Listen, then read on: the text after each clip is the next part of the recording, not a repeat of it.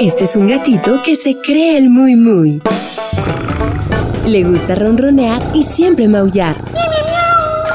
Este gatito de la radio se llama Sakuchan.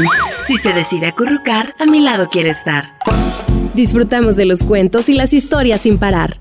Bienvenido a los cuentos de Sakuchan. ¿Qué pasa, Saku? Sí, si quieres. Hoy te voy a contar una historia muy interesante. Esta historia está basada en una novela de un autor llamado Víctor Hugo. Se publicó en 1831 y está compuesta por 11 libros. 11. No, yo te haré un resumen, si no te vas a quedar dormido. El cuento de hoy se llama El jorobado de Notre Dame.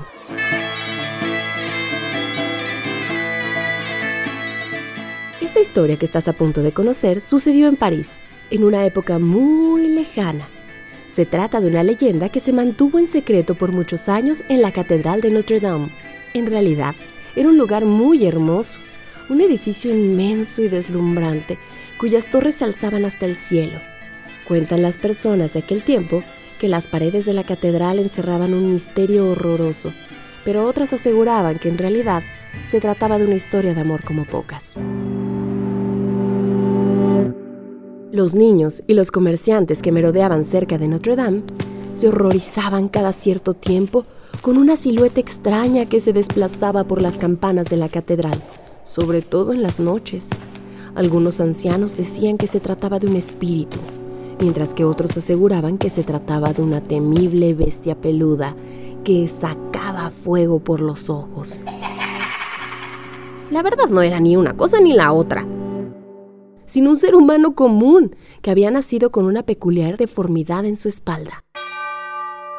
Aquel jorobado de Notre Dame se llamaba Quasimodo y era un joven muy tímido, de noble corazón, que había sido condenado a vivir en el interior de la catedral desde los primeros días de su vida. Quasimodo estaba acostumbrado a la soledad del campanario y todos los días se dedicaba a repicar las campanas y mantener limpio el lugar. El obispo de Notre Dame, de nombre Frollo, era el encargado de mantener al jorobado atrapado en lo alto. Y según dicen, era una persona malvada que maltrataba al pobre muchacho y no le tenía el menor cariño. Con el paso del tiempo, Quasimodo creció y sintió una enorme curiosidad por conocer el mundo bajo sus pies. Así fue que una tarde de verano, que se celebraba el Festival de los Bufones, el noble jorobado decidió descender del campanario para participar de la fiesta. Al comienzo tuvo mucho miedo de no ser aceptado, pero a medida que avanzaba entre las personas, pudo reconocer que todos eran muy amables con él. Había avanzado algunas calles cuando llegó a un espectáculo maravilloso.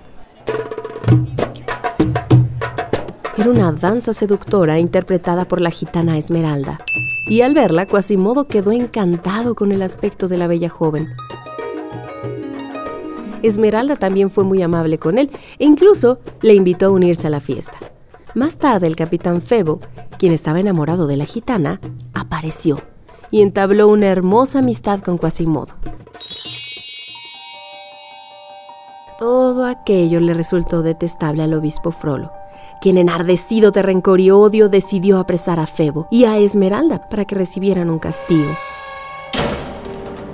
Quasimodo también fue castigado y obligado a regresar al campanario, durante varios días, el jorobado permaneció encadenado sin poder moverse apenas. Y durante este tiempo se lamentaba de la maldad del mundo y de personas que, como su amo Frollo, no tenían pureza de corazón. Finalmente arribó el día en que Capitán Febo y su amada Esmeralda serían condenados. Las personas se reunieron en torno a la catedral donde yacían encadenados sobre el estrado los dos enamorados. Cuando el verdugo se disponía a ejecutarlos, se oyó un temible sonido desde lo alto del campanario. Era Quasimodo. El jorobado se había librado de las cadenas y con gran agilidad llegó a donde estaban sus dos amigos para liberarlos. El pueblo comenzó a gritar para apoyar a Quasimodo, pero el obispo Frollo se llenó de una ira incontenible. Rápidamente el jorobado rompió las cadenas de Esmeralda y del capitán Febo y reunidos en un abrazo lograron sonreír por primera vez después de mucho tiempo. Las personas allí reunidas se sumaron a la celebración y con gran entusiasmo gritaban el nombre de Quasimodo y le aplaudían por su gran heroísmo.